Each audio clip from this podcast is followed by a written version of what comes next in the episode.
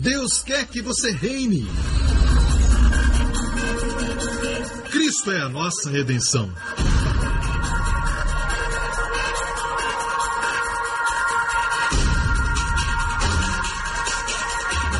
Deus é justo e faz o pecador justo.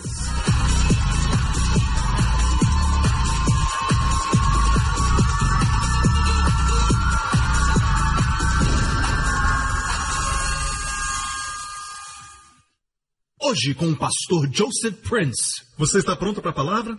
Diga ao seu irmão, vamos ver algo maravilhoso.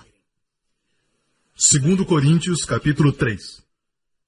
Agora, antes de entrar nesses versos, eu quero dizer algo para você.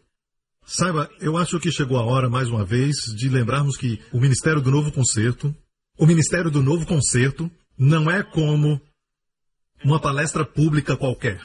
Não é como ah, um seminário motivacional. Também não é uma pregação sobre a antiga aliança, Jeremias, Isaías, porque a pregação sobre a antiga aliança, no final, as pessoas têm que responder em termos de arrependimento com um saco de cinzas. O que está acontecendo é que estamos pegando a pregação da antiga aliança e estamos colocando na pregação da nova aliança e misturando tudo, e estamos perdendo aquilo que Deus tem para nós na nova aliança. Amém? Vamos falar sobre ministério hoje e como ser uma bênção para as pessoas. Amém? Como ser um ministro da nova aliança. Na semana passada falamos sobre paternidade e todos os princípios aqui podem ensinar você a ser um bom pai, porque paternidade também é ministério. Posso ouvir um amém? Esses princípios não são somente para pastores, para trabalhadores na obra, para missionários, para pessoas que estão no campo. Não, é para todas as áreas. Se você é um homem de negócios ou um professor, você está ministrando o tempo todo. Você encontra alguém no posto de gasolina, você está ministrando a ele. Amém? Você é uma carta viva. Eles não leem a Bíblia, nós lemos. Eles nos leem. Nós somos a carta viva. Então, se você ler os primeiros versos de 2 Coríntios, verá que fala que você é carta escrita em nossos corações. Nós somos as cartas vivas. Então vem o verso 5: Não que sejamos capazes por nós de pensar alguma coisa, como de nós mesmos, mas a nossa capacidade vem de Deus, que também nos fez capazes de ser ministros de um novo testamento. Então, olha isso. Deus sempre vai apoiar um ministro do novo concerto, não do velho concerto. Veja que a suficiência de Deus é para nos tornar capazes de sermos ministros do novo concerto. Não existe provisão se você é um ministro do antigo concerto ou uma mistura. Ok? Não há provisão de Deus para você. Deus não vai te apoiar. Ok? Deus só torna capazes os ministros do novo concerto. Porque o antigo concerto é da letra. O novo concerto não é da letra, mas do espírito. Porque a letra mata, mas o espírito vivifica. Amém? O primeiro Pentecoste. O povo judeu chama Shavuot. O primeiro Pentecoste é 50 dias depois da Páscoa. Daí vem a palavra Pentecoste. Ok? A primeira Páscoa, quando Deus passou por cima da casa dos israelitas por causa do sangue do cordeiro. Ok? Nos umbrais e nas vergas, você vê a cruz. Então Deus disse: Quando eu ver o sangue, eu passarei por cima. Amém? Quando eu ver o sangue. Deus nunca disse: Quando eu ver o bom nome da sua família, quando eu ver suas obras, quando eu ver quanto você é fiel. Não tem nada a ver com você comigo. Quando eu ver o sangue, eu passarei por cima. 50 dias depois, então, eles estavam no Monte Sinai. Vemos Israel no Monte Sinai. Esse foi o primeiro Pentecoste, Shavuot. Pentecoste quer dizer 50. E a Bíblia diz naquele dia, Deus deu a letra. A letra aqui são os dez mandamentos. Deu a lei e o que aconteceu no monte? No Monte Sinai, 3 mil pessoas morreram. Ok? Então pulamos para o novo concerto, Atos 2. Dessa vez é um monte diferente, Monte Sião, em Jerusalém. E a Bíblia nos diz Olha como a Bíblia diz: quando o dia de Pentecoste se cumpriu, se cumpriu o dia de Pentecoste. Deus deu dessa vez, não a lei, mas o Espírito. E o que aconteceu dessa vez? Três mil pessoas foram salvas. Então, a lei Quando Deus deu a lei, três mil pessoas morreram. A letra mata, mas o Espírito dá vida. Que tipo de ministro é você? Que tipo de pai é você? Você é um pai que usa culpa, vergonha, condenação? Ou você é um pai que ensina um senso de justiça para o seu filho? Amém? Você é um ministro que proclama, amém, o dom de justiça, ou um ministro que vive falando do pecado? Profetas do Antigo Testamento chamavam pecado à memória. Pregadores do Novo Concerto chamam a justiça de Cristo para sua memória. Amém? Debaixo da lei, Deus exige justiça do homem falido. Mas na graça, Deus provê justiça para o homem falido. Se você olha o primeiro Pentecoste, certa vez eu estava lendo esse texto e achei interessante, porque diz cumprindo-se o dia de Pentecoste, era nove horas da manhã. Então eu disse, uma festa judaica começa às seis horas da noite, no dia anterior. Então por que o Pentecostes se cumpriu às nove horas da manhã? Então eu fui até o Antigo Testamento e vi que Deus deu a lei também de manhã. Você vê quão correto é? Com relâmpagos e trovões.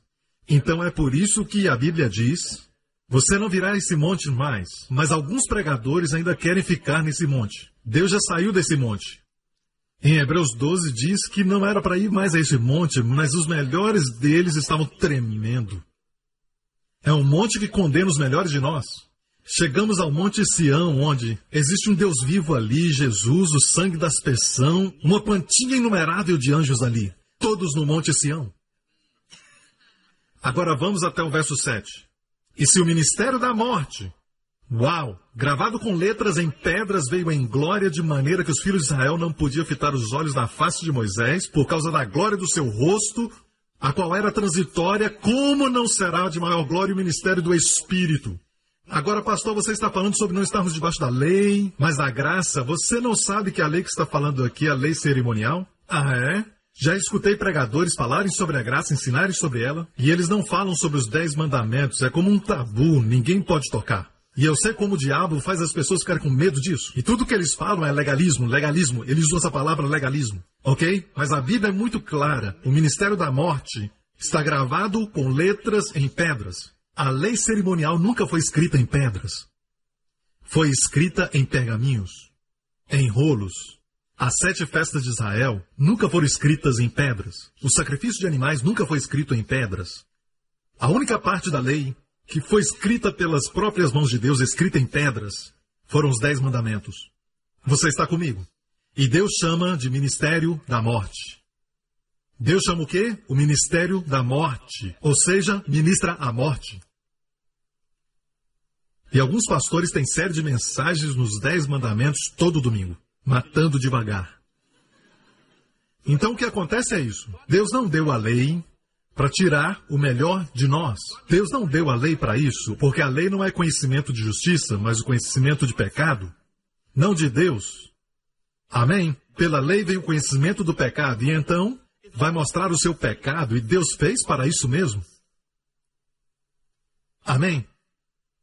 Foi feita por Deus para trazer o pecado, para todos se calem e todos sejam culpados, até mesmo o crente, quando ele se submete à lei. Amém?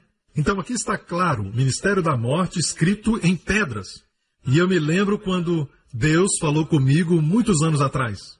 Alguns já ouviram falar sobre isso, mas todas as vezes que penso nisso tem uma revelação nova. Sabe, Deus falou comigo, ninguém morreu antes de Sinai. Do Egito ao Sinai, ninguém morreu. Então eu fui na Bíblia para verificar, e eu fui, querendo provar que Deus estava errado, e olhei, olhei, olhei e vi que nenhum deles morreu, mesmo murmurando.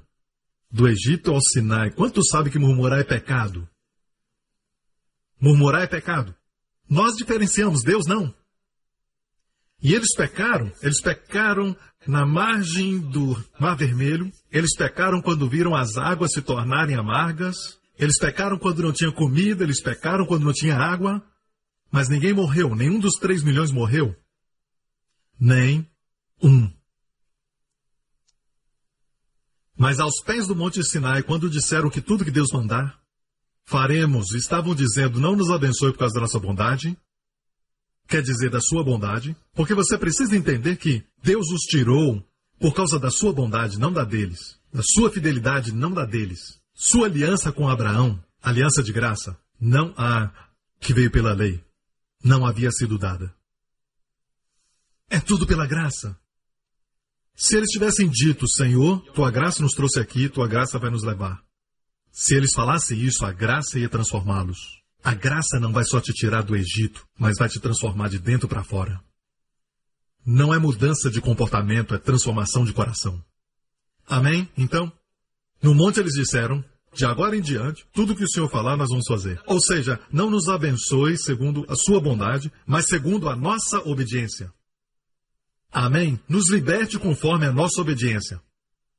Mais para frente, Deus diz: não se aproxime da montanha. Se até um animal tocar essa montanha, será morto com um dardo. Eu estava lendo isso um dia e o Espírito Santo então me falou: é daí que os dardos inflamados vêm. A montanha estava em fogo, o Monte Sinai. E todos que tocam no Monte Sinai hoje, dardos inflamados são lançados. Dardos que vêm a você e dizem: Oh, você fez isso errado, você fez aquilo errado, acusar, acusar, acusar. Isso não é o Espírito Santo, sim o acusador. Você começa a orar pelo enfermo, você começa a pregar, você começa a abençoar, ou começa a falar com alguém sobre Jesus, o acusador vem. Lembra o que você fez? Você tocou o Monte Sinai, se submeteu à lei. Você se julga baseado na sua bondade, na sua fidelidade, e não olha para Jesus e diz: Vai julgá-lo, diabo. Como ele é, eu sou. A Bíblia não diz que você é como você é, mas como Jesus é, você é. Amém? Como Jesus é, assim somos nós neste mundo. E a Espanha vencerá. Amém? Então, no próximo capítulo, Deus então dá o ministério da morte. Ok? Deus diz ok. O momento que eles dizem tudo que Deus mandar, vamos fazer. Não se aproximem, Deus diz. Deus nunca disse não se aproximem quando eles saíram do Egito. Ele nunca disse não se aproximem quando andou com eles na coluna de nuvem. Ele nunca disse não se aproximem até o momento que eles se orgulharam na sua própria justiça. Que é a raiz de todo pecado.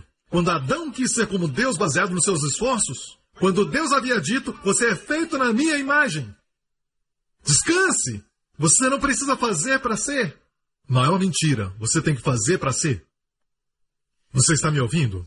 Então venha, Dan, fique em pé aqui. Olha para mim, fica ali. Ok? Dan é um ponto. Ok? Veja, esse é um ponto de partida. O ponto de partida do cristão em Colossenses. Você é completo em Cristo.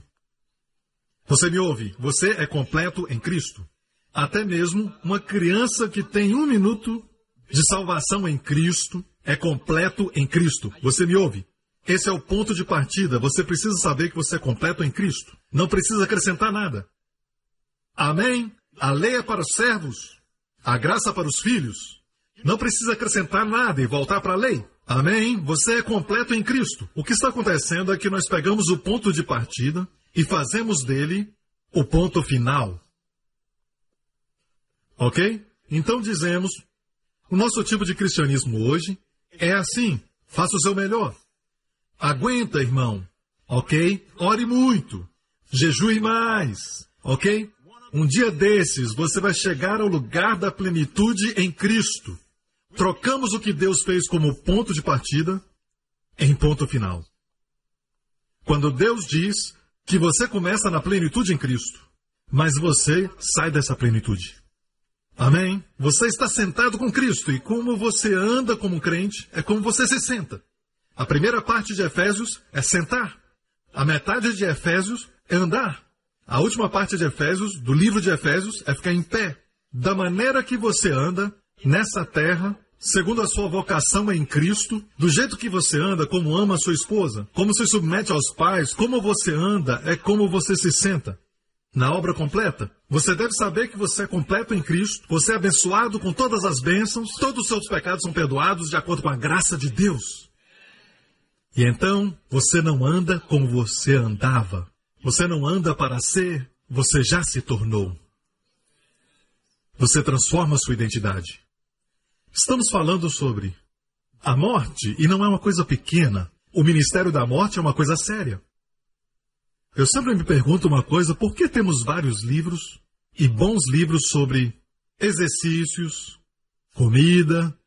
Por mais que as pessoas tentem e procurem comer bem por um tempo, depois de uma semana, eles caem da graça e extravasam, cobrindo até mesmo duas semanas de jejum.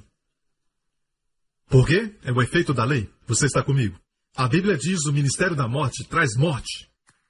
Morte aqui é o resultado da lei. Mas vamos voltar à origem da morte. Tudo começou no jardim. Certo? O que Deus disse que produziria morte?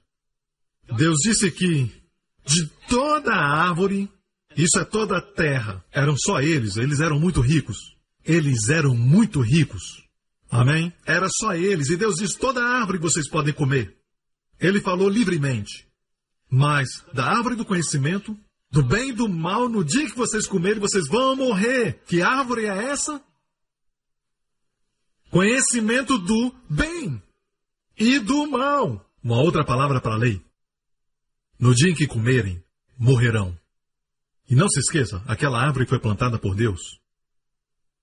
E alguém pode dizer, por que, que Deus então plantou? Para o homem dizimar. Comeria de todas e dizimaria aquela? Não toque. É uma forma de dízimo.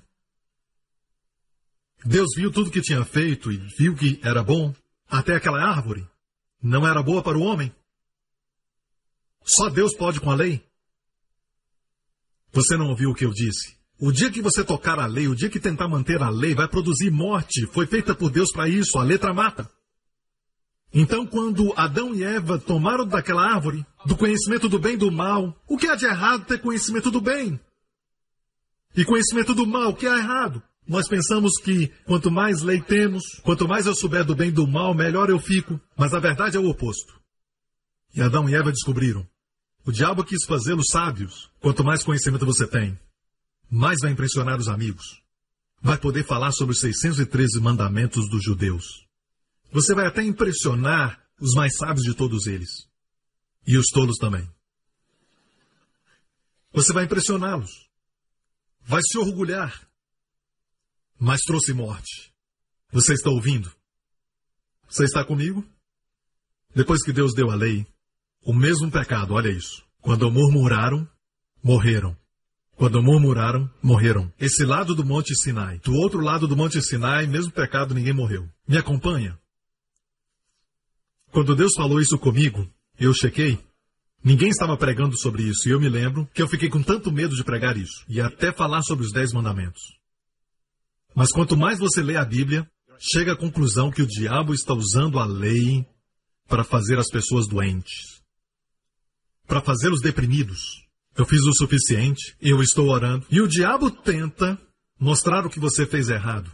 Ok? Mesmo quando você faz certo. Ele diz: você orou agora, mas você não orou muito.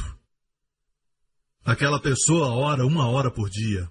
Você só orou meia hora. Até quando você lê a Bíblia, ele diz: você leu três capítulos, mas Fulano leu dez. Nunca é o suficiente, é blá blá blá blá, como uma mulher chata. Nenhuma delas aqui, amém? E nem na Austrália, amém?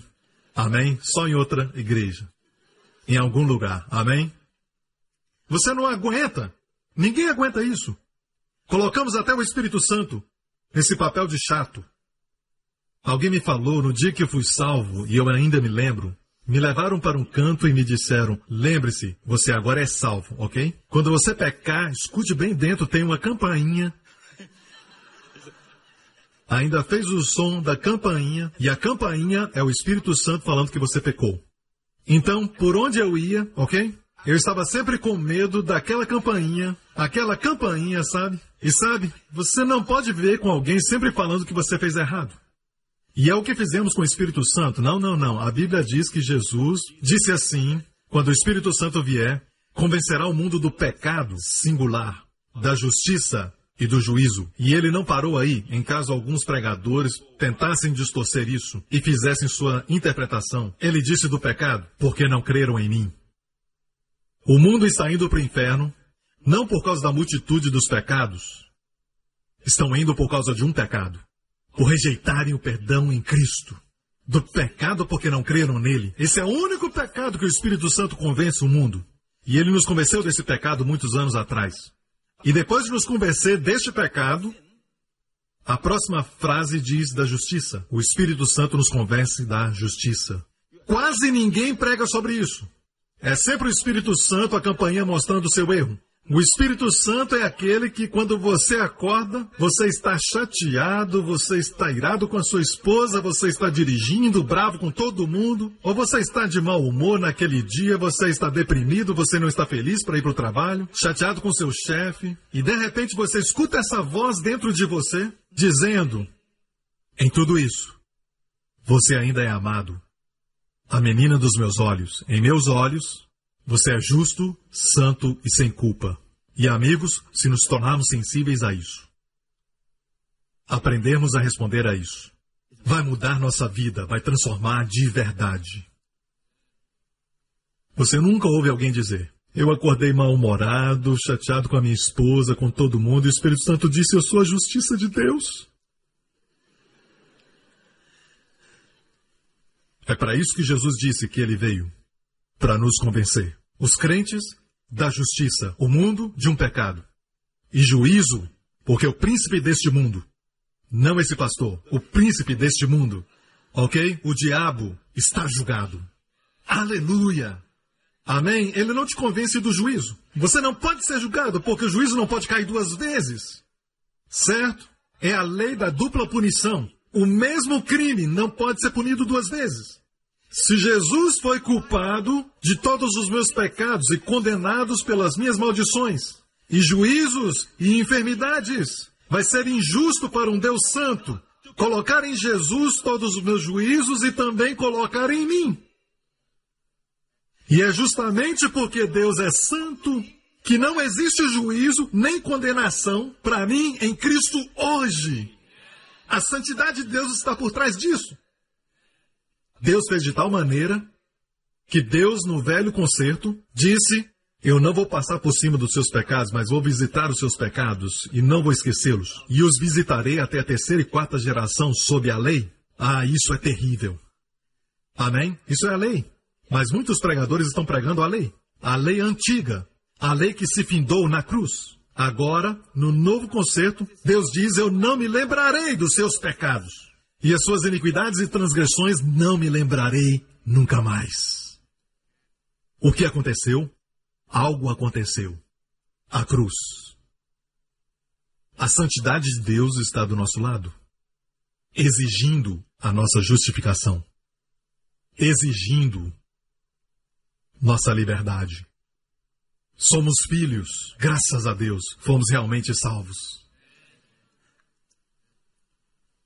Amém? Para entendermos melhor, vamos a Romanos 7, ok? Quero ver se dá para falar sobre tudo isso. Isso é sério, gente. Estamos falando sobre a morte. Você está ouvindo? Então, qual é a razão que o corpo de Cristo está morrendo hoje, está sofrendo e muitas pessoas de boa moral são sujeitos a depressão, medo e até enfermidades? Então, por quê? É por causa do pecado? Não, o pecado já morreu na cruz. Então, qual a razão? Consciência, de pecado. E infelizmente o púlpito está ajudando. Estamos criando consciência de pecado que é mortal. Condenação mata. Justiça traz vida. O púlpito não é lugar de bater, mas alimentar. Paulo disse: Agora fomos libertados da lei que lei é essa? Cerimonial ou os Dez Mandamentos? Vamos ver. Tendo morrido, qualquer que tenha sido essa lei, fomos libertados dela, temos morrido para aquilo que estávamos retidos, para que sirvamos em novidade de espírito e não na velhice da letra. O mesmo autor, o espírito da vida, a letra mata. Ele está falando de lei e graça. Agora servimos no novo espírito. Estamos servindo. Eu gosto da amplificada porque diz que estamos servindo baseados na direção do espírito e não pela lei. Você está comigo? Que diremos, pois? É a lei pecado? De modo nenhum. Mas eu não conheci o pecado senão pela lei. Porque eu não conheceria concupiscência se a lei não dissesse: não cobiçarás. Então, no contexto geral, o que ele está falando? Ele está falando dos dez mandamentos. Ele está dizendo: eu nunca saberia sobre lascívia. Se eu não soubesse, não cobiçarás. Então, a lei que Paulo fala era a décima, a última. Então, as pessoas vão dizer, como Paulo, vão dizer: nunca matei. Mas ele estava lá quando Estevão morreu. Eu nunca matei ninguém fisicamente. Eu também nunca deitei com outra mulher em adultério. Até onde eu saiba, não estou falando mentiras, ok? Mas o que Paulo está falando é isso, ok? Não cobiçarás. Em outras palavras, nem faça na sua cabeça. Eu sei que você não matou alguém fisicamente, mas você já pensou, espero que o carro bata numa árvore, ok? Você pensou, você desejou, você nunca cometeu adultério, mas você já despiu uma mulher mentalmente? Você cobiçou, e é isso que Paulo está falando. Este é o último mandamento, é como a picada de veneno do escorpião. É aquilo que atinge todo mundo. No momento que você pensa que cumpriu a lei, o último te pega. Esse é o propósito da lei, foi feito para que todo mundo se sinta culpado e veja a necessidade da justiça de Jesus Cristo. Meu Deus, por que, que eles estão pregando uma mensagem diferente então? Dizendo faço bem, recebo o bem, faço mal, recebe o mal? Como somos diferentes? Somos diferentes por causa da graça, a graça de Deus. Recebemos o bem que não merecemos, porque alguém recebeu o mal que não merecia. Isso se chama graça. Faço bem, recebo bem, faço mal, recebo mal. Todo mundo crê nisso. É por isso que não é preciso o Espírito Santo para entender a lei. É necessário o Espírito Santo para entender. Posso receber todo o bem que não mereço. Porque alguém recebeu todo o mal que ele não mereceu. Bem, pastor, como você pode dizer que você é justo diante de Deus, mesmo com suas atitudes e ações? Eu posso se você me responder. Como Jesus se tornou pecado na cruz sem cometer pecado? Jesus se tornou pecado? Sim. Ele cometeu pecado? Para se tornar pecado? Sou justo, não porque cometo justiça. Ele tomou meu pecado, eu recebo sua justiça. Ele não cometeu pecado, eu não fiz justiça. Deus o tratou como se ele fosse maldição. Ok? Ele recebeu meu pecado. Hoje eu recebo sua justiça e Deus me trata como se eu fosse a melhor pessoa do mundo. Ele clamou, meu Deus, meu Deus, a primeira vez que ele clamou essas palavras. Ele sempre dizia meu pai, nunca falava meu Deus. Você vê a vida de Jesus, ele nunca falou meu Deus. Mas na cruz ele clamou pela primeira vez, Eli, Eli, meu Deus, meu Deus, para que possamos gritar, meu pai, meu pai. Por que me desamparaste? Ele disse, para que possamos dizer, por que me abençoaste? Haha! Essa é a vida de graça. E no momento que esquecemos disso, nós voltamos ao faço bem, recebo bem, faço mal, recebo mal. Caímos da graça. Para cair de algum lugar, precisamos estar no alto. Graça é mais alta do que a lei. Se você tenta manter a lei, você cai da graça. Prega, pastor, que beleza! Amém, aleluia! Ok? Mais uma vez. Amém? Amém? Vamos terminar isso agora. Verso 8. Mas o pecado, tomando ocasião pelo mandamento, Paulo disse, ele acabou de falar sobre os dez mandamentos, ok? Quanto mais você tenta manter, o pior você fica. Israel, cheio de boas intenções, para todos os intentos e propósitos, eles queriam manter a lei. Quando falaram para Deus tudo que Deus mandava nos fazer, isso era orgulho. Deveriam ter dito, por favor, o Senhor nos trouxe do Egito pela graça, nos leva pela sua graça à terra que emana leite e mel. E Deus teria feito, mas eles se exaltaram. E Deus disse: Abençoarei vocês se vocês manterem os dez. Mas escutem: se quebrarem um, serão culpados de todos. E a maldição virá. Por isso a humanidade passa mais tempo do lado da maldição. Até que Cristo veio e nos remiu da maldição da lei. Amém, igreja? Então, quando eles se colocaram sob a lei, a lei ela foi feita para ativar a carne. E aí eles fizeram o bezerro de ouro. A primeira coisa que a lei diz não faça. Não tem outros deuses, eles fazem o bezerro. E eles até o adoraram. As mesmas pessoas que uns dias atrás diziam: vamos fazer tudo que Deus mandar. Eu sou a favor da santidade, você entende? O que nos diferencia de muitas pessoas é de como chegar de lá até aqui. Eu creio que é só pela graça, não pela lei. A lei piora tudo.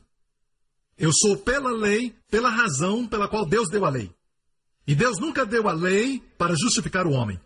Ele deu a lei para que todos se sintam culpados. Vai mostrar o seu pecado. Então vamos voltar para Paulo. O pecado, tomando ocasião pelo mandamento, operou em mim toda concupiscência, todo tipo de lascívia, todo tipo de cobiça. Ele acabou de falar, eu tentei o melhor para evitar a lascívia, para não cobiçar, mas por mais que tentei, o pecado é como lenha na fogueira. A lei é lenha, o pecado tomou ocasião pelo mandamento, operou em mim toda a concupiscência. Mas olha agora o que diz no resto do verso: Porquanto sem a lei estava morto o pecado. É melhor sublinhar isso. Porquanto sem a lei estava morto o pecado. Quer um aviso? Mantenha morto. E quando introduzimos de novo a lei nos nossos púlpitos, o que acontece? Levamos as pessoas ao poço em vez de tirá-las do poço. Por isso que o ministério da Nova Aliança nunca pode introduzir a lei. Quem você acha que usa a lei hoje? Quem você acha transformou a si mesmo como anjo de luz, cujos ministros são ministros de acordo com as obras e não a justiça? Quem você acha que está fazendo isso? Ok?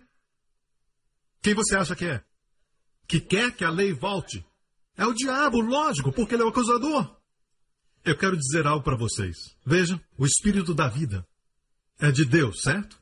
Mas não esqueça: dispensações diferentes. Até a letra que mata é de Deus. O diabo não tem poder para matar, nem um anjo tem poder para matar. Até no Antigo Testamento, quando o anjo destrói, ele usa a espada de Deus. Só Deus tem poder para destruir. Está me ouvindo? Satanás, ele mesmo, e falamos o diabo, o diabo mata as pessoas, mas de onde vem esse poder? Ele mesmo é um anjo caído. Então, autoridade para matar está na letra que mata, a lei. Por isso o diabo usa a lei. Você sabia que o diabo em hebraico é chamado Hassatan, que quer dizer um advogado de acusação? Ele é perito na lei. Se você usa a lei certo, ele vai te pegar. Porque a lei sempre aponta para você. A graça aponta para Jesus. Amo o meu trabalho. Eu só aponto para Jesus. Amém? Veja isso. Colossenses 2, verso 13. Quando estáveis mortos no pecado e na incircuncisão da vossa carne, vos vivificou juntamente com ele, perdoando-vos todas as ofensas, não se esqueça que Deus não perdoa só de 1954 até o ano de 2010. Todos os pecados passados estão perdoados. Não, Deus perdoa toda a sua vida. Toda a sua vida de pecado foi colocada em Cristo. Todos os seus pecados estão perdoados. Tendo perdoado está no passado, tendo perdoado todos os pecados. Você vê? Amém? Havendo riscado a cédula que era contra nós nas suas ordenanças. Então o que Deus fez? tendo riscado toda a cédula que era contra nós. Interessante, toda a cédula que era contra nós, ou era contrária a nós. Deus a tirou do meio de nós, cravando-a na cruz. Não somente Deus cravou os nossos pecados na cruz, a Bíblia diz, ele cravou a cédula que era contra nós. No grego, a palavra dogma. De onde vem a palavra dogmático, a lei? Deus cravou a cédula. De quem era a cédula? Do próprio Deus. Deus pode cravar sua própria cédula. Deus a cravou na cruz, você está ouvindo? Deus a tirou do nosso caminho. A lei foi cravada na cruz. Por quê? Próximo verso. Despojando principados e potestades, os expôs publicamente. E deles triunfou em si mesmo, tendo desarmado o diabo e todos os principados e potestades. Olha a palavra desarmado. Quer dizer então que o diabo tinha armas. Ele tinha uma arma. Dentro do contexto, o que você acha que a arma era? A lei. Ele usa a lei e diz: tenta manter a lei, vai te manter santo, vai trazer muitas bênçãos, ao invés de dizer, sou abençoado em Cristo. Amém? Vai lá, tenta manter a lei. E por mais que você tente, você falha. Ele conhece a lei. E quando você erra, ele te bate na cabeça. Olha para você, se chama um crente, se chama um pastor, se chama um príncipe. Não ria de mim, ria de si mesmo. Você nunca passou por isso? Amém? Então aqui, desarmado. Mas o que está acontecendo? Nós estamos colocando de volta, nas mãos do diabo, a lei para ferir as pessoas, para matar as pessoas. Porque pela lei sabemos do pecado, a lei nos lembra do pecado. Então, como ensinar os nossos filhos? Eu lembro uma vez que estava pregando em Jerusalém, em uma conferência. Logo depois, uma senhora veio até mim, uma senhora judia, uma crente, e ela estava irada comigo. Ela disse: Como é que eu vou ensinar? Você tirou a minha lei. Ela não sabia que não fui eu que tirei, foi nosso Pai Celestial que a cravou. Ok? Você tira a minha lei, então como eu vou ensinar os meus filhos? E eu falei isso. Sabe que minha filha Jéssica não é perfeita. Ok? Mas a Jéssica honra os seus pais. A Jéssica, ela pede permissão para fazer algo. A Jéssica é muito educada. Sempre quando faço algo em casa, ela sempre diz obrigado. Eu falei algumas semanas atrás, nós fomos a uma montanha russa e eu odeio. E durante toda a fila, ela disse para mim: Pai, muito obrigado por me acompanhar. Obrigado. E eu oro para que ela fique assim. A graça é gratidão. A mesma palavra grega para graça ou favor é também para obrigado. Sabe? Ela não é perfeita. Ela é como as outras garotas, ok? Ela tem defeitos, mas eu a amo de paixão. Muitas pessoas dizem ela é muito bem comportada. Mas saiba de algo? Eu falei para essa senhora. Eu nunca ensinei os dez mandamentos para ela. Quando ela erra, eu mostro a sua identidade. Porque você é uma garota de Jesus, você tem um grande coração. Você pode ser a primeira a perdoar porque você é de Jesus. Jéssica, porque você é de Jesus, você não mente. O papai acredita nisso. Você é de Jesus. Não é. Faça isso para se tornar. Você já se tornou. E um dia ela vai crescer, ok? E quando ela crescer, ela vai dizer: Eu sou a garotinha do papai. E garotinha do papai não mente. É uma questão de identidade. Você está me ouvindo? Amém? Mas se você coloca a lei, pela lei vem conhecimento do pecado, e você diz, você não sabe o que a Bíblia diz, o que a lei diz, você tem que ter cuidado. Pode tornar isso num ódio pela palavra. Está ficando muito quieto nessa igreja presbiteriana. Ok? Então não vamos dar armas ao diabo, amém? Vamos voltar a Romanos 7, sem a lei, o pecado estava morto. E Paulo disse: Eu vivia antes, sem a lei. Viu? Paulo vivia sem a lei. Eu creio que quando ele era uma criança, sabia que toda criança nasce espiritualmente viva. Todas vieram do céu. Porque a criança, ela é inocente. E Paulo diz: Eu vivia sem a lei antes. Toda criança judia memoriza os primeiros cinco livros da Bíblia, Torá, antes dos sete anos. Na época de Paulo, Paulo não era diferente. E Paulo aprendeu mais porque ele era fariseu. Então ele disse: Eu estava vivo, vivia sem a lei. Ok? Sem a lei, ele vivia. Veja isso. Vindo o mandamento, reviveu o pecado. E eu morri. Prefiro que o pecado morra do que eu morrer. E você? Mas olha, eu vivia sem a lei. Ninguém me ensinou a lei e eu vivia. Até que um dia a mamãe vem diz, sabe que a Bíblia diz? Não cometerás adultério? Que revista é essa na sua mão? Ele é um garoto de 12 anos de idade, você sabe, está sentindo coisas no seu corpo, ele não entende. Em vez de ir lá e conversar, a mãe diz vergonha, vergonha, e o pai diz vergonha. Você não devia fazer isso? Deus não se agrada. Condenação, vergonha, acusação. Você faz que eles tenham vergonha dos seus corpos. Uma coisa que eu gosto de dizer para a Jéssica: Jéssica, tenha orgulho do seu corpo. Não tenha vergonha do seu corpo. Você tem um corpo bonito.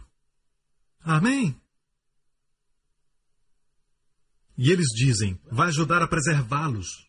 Não. Quanto mais vergonha eles têm do corpo, mais coisas vergonhosas vão fazer com seus corpos, porque você estabeleceu a identidade. Veja, Eu vou fazer uma pergunta para as senhoras, elas entendem. Se você tem um vestido novo, que é branco radiante, ok? Cheio de detalhes, muito bonito. E alguém vem e diz: Vamos fazer um piquenique na praia, na areia. Você faria? Você não faria. Por quê? Porque você tem um vestido novo. Mas se você estiver com uma roupa qualquer, de short, e a pessoa diz: Vamos para a praia e passar o dia lá. E você vai porque você já está sujo. Você vê, é assim que acontece.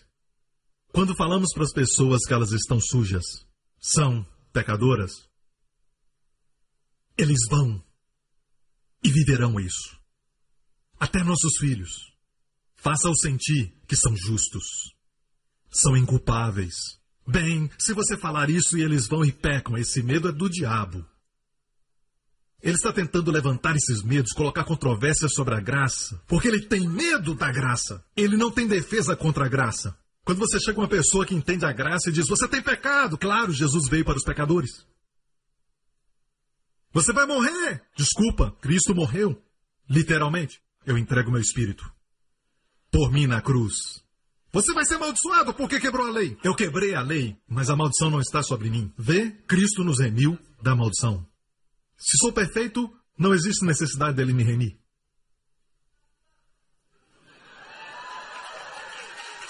Amém. Glória a Deus. Você está comigo? É tudo sobre Jesus. Você não está feliz? É o que a Bíblia diz no Novo Testamento. A Bíblia é muito clara. Quando Jesus veio, o novo concerto não tinha começado ainda.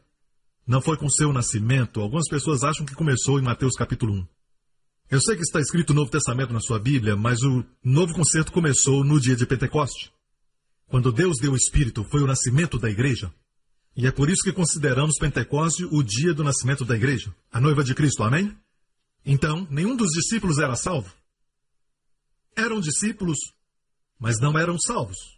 Então, quando Jesus dizia: Se um de vós vem até mim, tome a sua cruz, ele está dizendo: você tem que chegar a um lugar de uma nova identidade.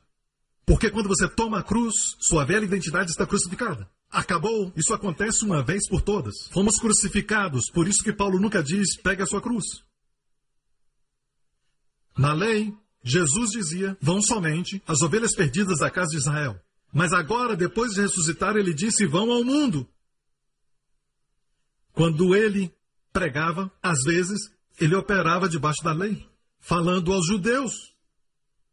Ele falava coisas assim para os judeus: se você não perdoar, o seu pai não vai perdoar as suas transgressões. Mas olha o que Paulo diz em Colossenses e em Efésios: perdoem uns aos outros, como Deus em Cristo perdoou vocês. O motivo é diferente. Na lei, perdoamos para sermos perdoados. E aí se torna uma roda viva. Quando você acabou de perdoar a quinquagésima pessoa, a quinquagésima primeira aparece. E toda a razão pela qual Jesus falou isso é para trazer você ao fim de si mesmo. Mas olha que debaixo da graça, Paulo diz: perdoe, porque você tem sido perdoado tanto. O motivo é diferente. Diferente concertos. Bem, eu acredito nas palavras em vermelho. Não era vermelho originalmente. Essas eram as palavras de Jesus antes de ser glorificado. As palavras de Paulo não são as palavras de Paulo nas epístolas, são as palavras do Cristo glorificado. Depois da cruz.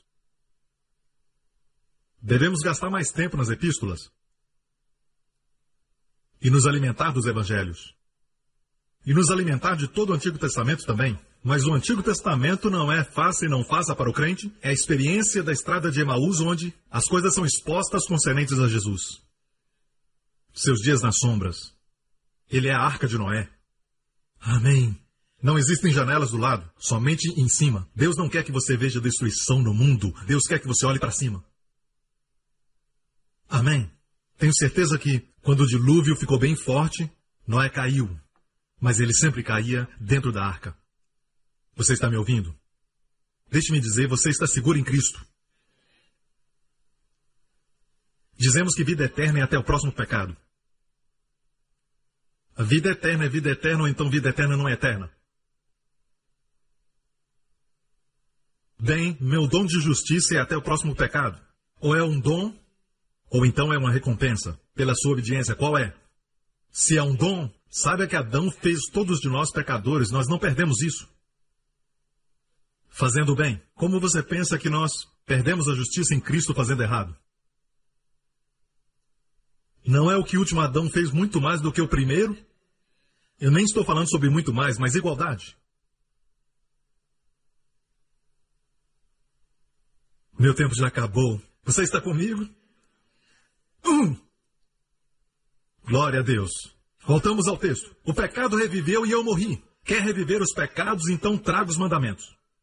Este verso é memorizado no inferno por todos os aprendizes do diabo. Como trazer o avivamento de pecado no casamento? Amém? Em toda a igreja. Tem que reintroduzir a lei. E faz como anjo de luz. Então vamos voltar agora. Sem a lei, certo, eu vivia. Isso é muito interessante. Antes de voltarmos a 2 Coríntios 2, olha para mim.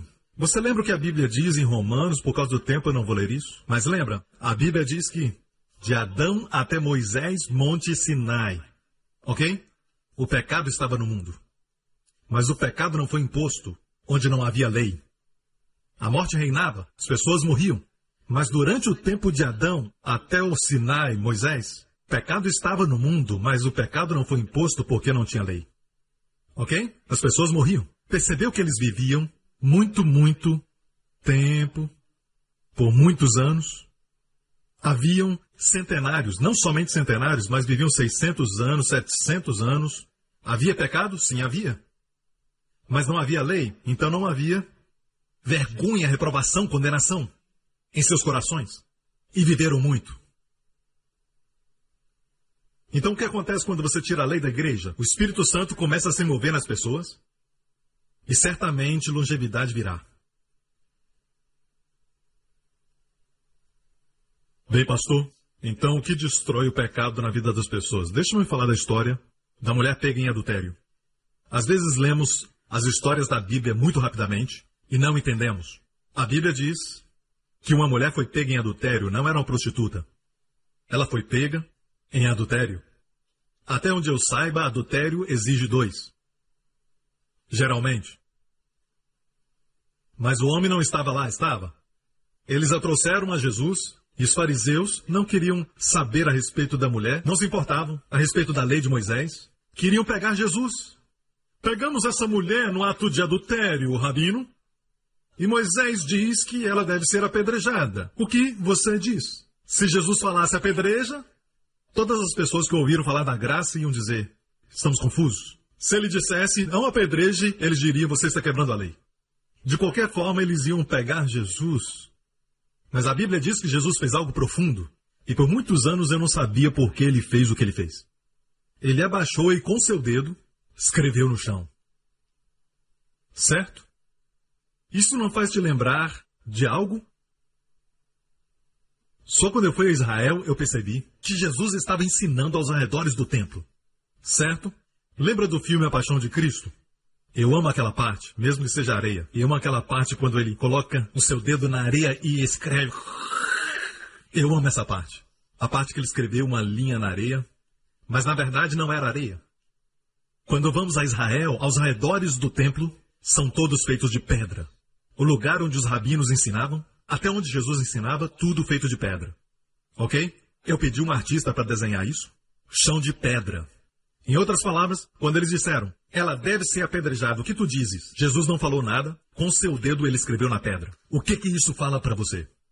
Você tem ousadia de me falar sobre a lei. Eu sou aquele que escreveu a lei.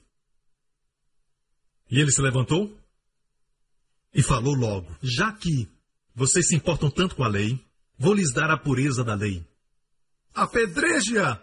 Aquele que está sem pecado. Entre vocês, lance a primeira pedra. Uau! Ele quebrou a lei? Não. Ele disse apedreja. Só que não tem pecado, atire a primeira pedra. Então, ele a protegeu? Oh, sim, lógico. Agora olha isso. Aquele que não tem pecado, O único que não tinha pecado ali era ele. Ele era o único que poderia apedrejá-la. Poderia, mas não fez. Eles fariam, mas não puderam. Amém? E agora ficaram só Jesus e a mulher. E ele se abaixou pela segunda vez e escreveu. Ele escreveu duas vezes na pedra. Deixa eu me perguntar uma coisa. Quantas vezes Deus escreveu os dez mandamentos na pedra? Duas vezes. A primeira nunca chegou até o pé da montanha. Ok? Moisés desceu com as duas tábuas, como se uma não bastasse. Deus deu duas. Então, e ele estava descendo então a montanha, e o que Moisés vê no pé da montanha? Ele vê o bezerro dourado. E ele está virado. E ele quebrou os dez mandamentos antes de chegar lá embaixo. Então ele foi o primeiro a quebrar os dez mandamentos? Mas você percebeu que Deus não ficou irado com ele? Você não encontra nenhum relato dizendo que Deus está virado? Sabe por quê? Ele estava representando a ira de Deus. Deus está virado com o povo. E você sabe? Foi sabedoria de Deus. Porque se ele trouxesse as tábuas no acampamento, todos eles morreriam. Ele quebrou para não chegar lá embaixo. Depois de alguns dias, Deus então disse para Moisés: Mo, vem para a montanha. E então, ele escreveu outras duas tábuas da lei para substituir as duas primeiras que ele quebrou. Deus disse: as primeiras duas você quebrou, ok? Ele subiu a montanha e ficou lá 40 dias. E então, dessa vez, as duas tábuas, ok? Escritas pelo dedo de Deus de novo. Onde Deus falou para colocar? Na arca da aliança, debaixo do propiciatório. Debaixo do propiciatório. Onde o sangue era aspergido no dia da purificação. Uma coisa maravilhosa sobre os olhos de Deus. Deus pode ver o seu coração. Deus pode ver os pensamentos da sua mente agora mesmo. Ele pode ver através das paredes. Ele pode ver o futuro. Mas existe uma coisa que os olhos de Deus não podem ver: através do sangue do seu filho. Deus fez desse jeito. O sangue inocente deve estar no propiciatório. Quando Deus olha, ele não vê a lei quebrada. O pecado do homem, Deus vê o sangue. O propiciatório está acima da lei. E os filhos de Bet-Semes quando os bois trouxeram a arca para Bet-Semes, eles cometeram um erro que trouxe morte. Eles olharam dentro da arca. Para você contemplar os dez mandamentos, você tem que empurrar o propiciatório. Para pegar os dez mandamentos. E é o que os pregadores estão fazendo hoje. Para você pegar os dez mandamentos, você tem que empurrar o propiciatório. E o que aconteceu com Bet-Semes?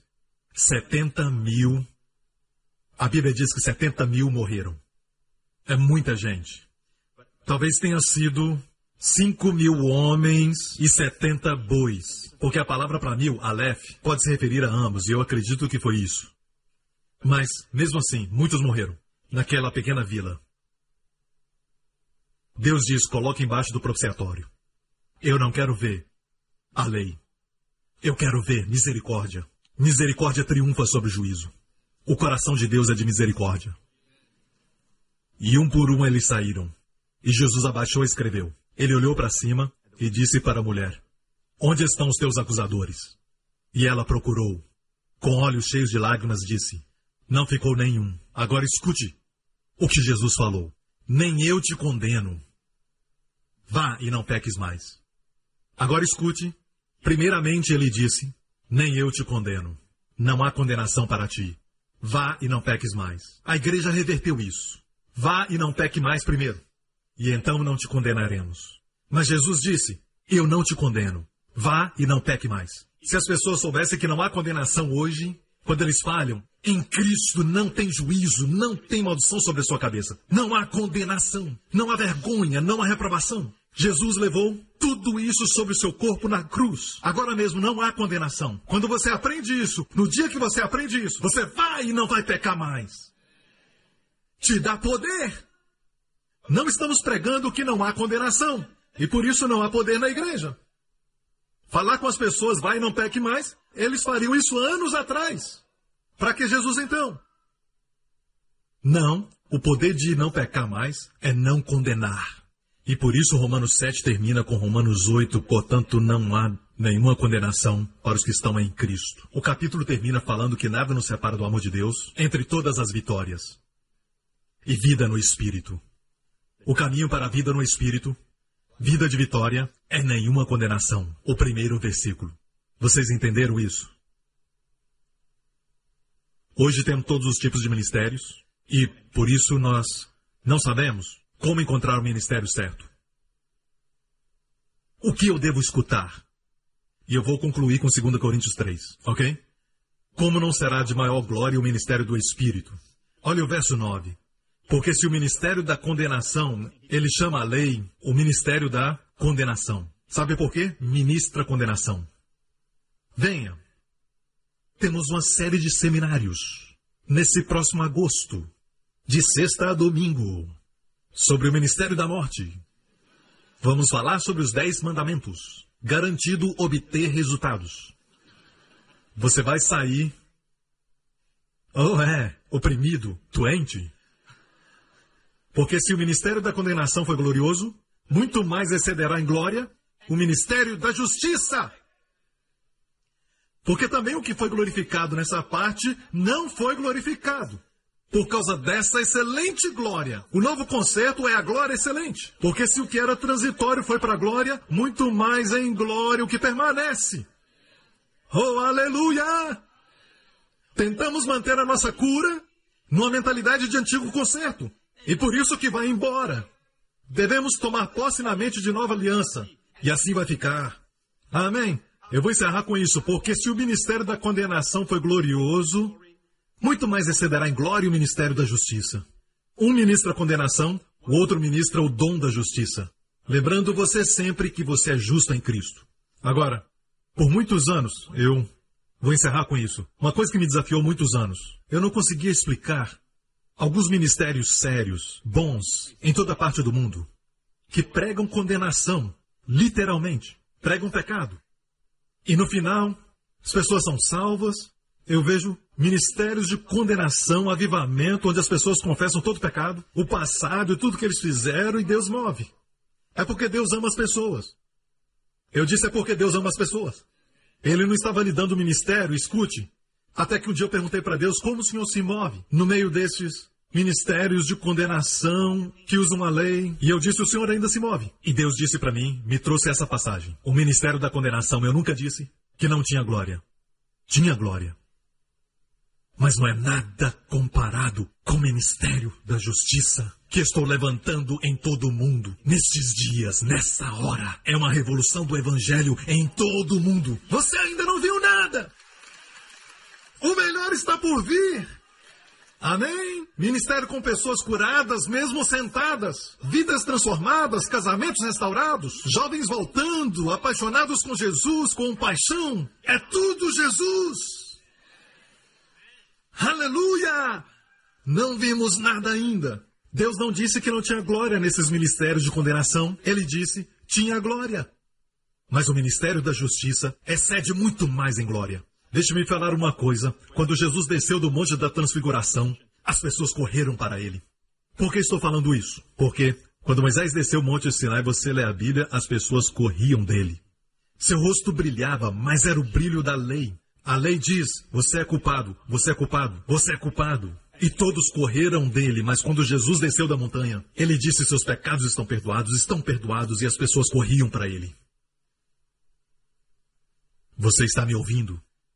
Quando Moisés desceu a montanha, aqueles que adoraram o bezerro, todos morreram. Quando Jesus desceu a montanha, havia um menino possesso por demônios.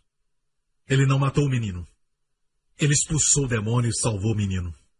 O ministério da graça supera o ministério da lei. Eles vão te matar, você não presta, eles vão te matar. Você tem uma pinta, você está desqualificado. Você tem lepra, não pode ver sua família mais. Ok? Três coisas. Em Levítico, se você tivesse lepra, ou hemorragia, ou então tocasse um corpo morto, era expulso do acampamento. E essas três coisas que Jesus fez nos evangelhos. O Filho de Deus veio, a lei foi dada por Moisés, mas graça e verdade vieram por Jesus Cristo. Você vê o primeiro milagre em Mateus. Ele curou um leproso. Ele parou a hemorragia da mulher. Amém? E ressuscitou um morto. Essa é a graça, uma glória que supera a glória do ministério da condenação. Você não viu nada ainda. Dê ao Senhor um aplauso. Aleluia! Amém! Amém? Glória a Deus, todos os olhos fechados, cabeças curvadas. Todos que estão vendo agora, abaixa a cabeça, fecha os olhos. Eu só quero falar sobre isso. Muito, muito tempo atrás. Mesmo quando não nos importávamos de que estávamos perdidos, não nos importávamos que Deus nos amava, Deus não esperou que voltássemos o nosso coração para Ele, Deus não esperou que o reconhecêssemos, Deus enviou seu Filho. Deus amou o mundo de tal maneira, e a palavra tal fala de intensidade. Isso é o tanto quanto Deus te ama. Deus amou de tal maneira que deu o seu único filho.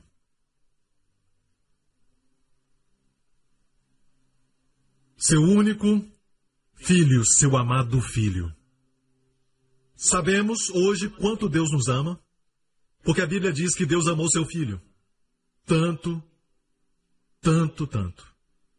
Jesus se apresentou aos fariseus e disse: Meu pai me ama. Meu pai está sempre comigo. Sabemos que Deus nos ama por quê? Ele deu seu filho por nós, o filho que ele ama. E a Bíblia diz que Deus te ama tanto quanto ele ama Jesus. Jesus nos trouxe isso. Ele pagou o preço justo. Ele cumpriu totalmente toda a exigência divina da justiça de Deus. Ele glorificou a lei, morrendo debaixo do seu peso. Para nos remir dela, ele teve que morrer sob ela. Para a mulher ir embora sem condenação, Jesus teve que pagar por isso. Ele teve que pagar para que nós vivamos sem condenação. Então ele foi condenado no nosso lugar. Oh, aleluia! Adoramos a Ti, Senhor Jesus. Se você quer que isso seja realidade na sua vida, onde você está assistindo, você quer que isso seja realidade? Você quer experimentar vida abundante, meu amigo? Ele não veio transformar pessoas más em boas, ele veio fazer pessoas mortas viver. Nosso problema é que estávamos mortos espiritualmente e ele veio nos ressuscitar. Espiritualmente, ele vai te ressuscitar, vai te dar vida. Ele não veio para te dar mais lei, ele veio te dar vida e vida abundante. E você diz, pastor, ore por mim. Eu quero que Jesus Cristo seja o meu Salvador. Eu quero que tudo que Ele fez por mim se torne realidade. Meu amigo, o mesmo sangue que remove os seus pecados rasgou o véu no Santo dos Santos para você entrar com ousadia, sem nenhum tipo de medo ou condenação.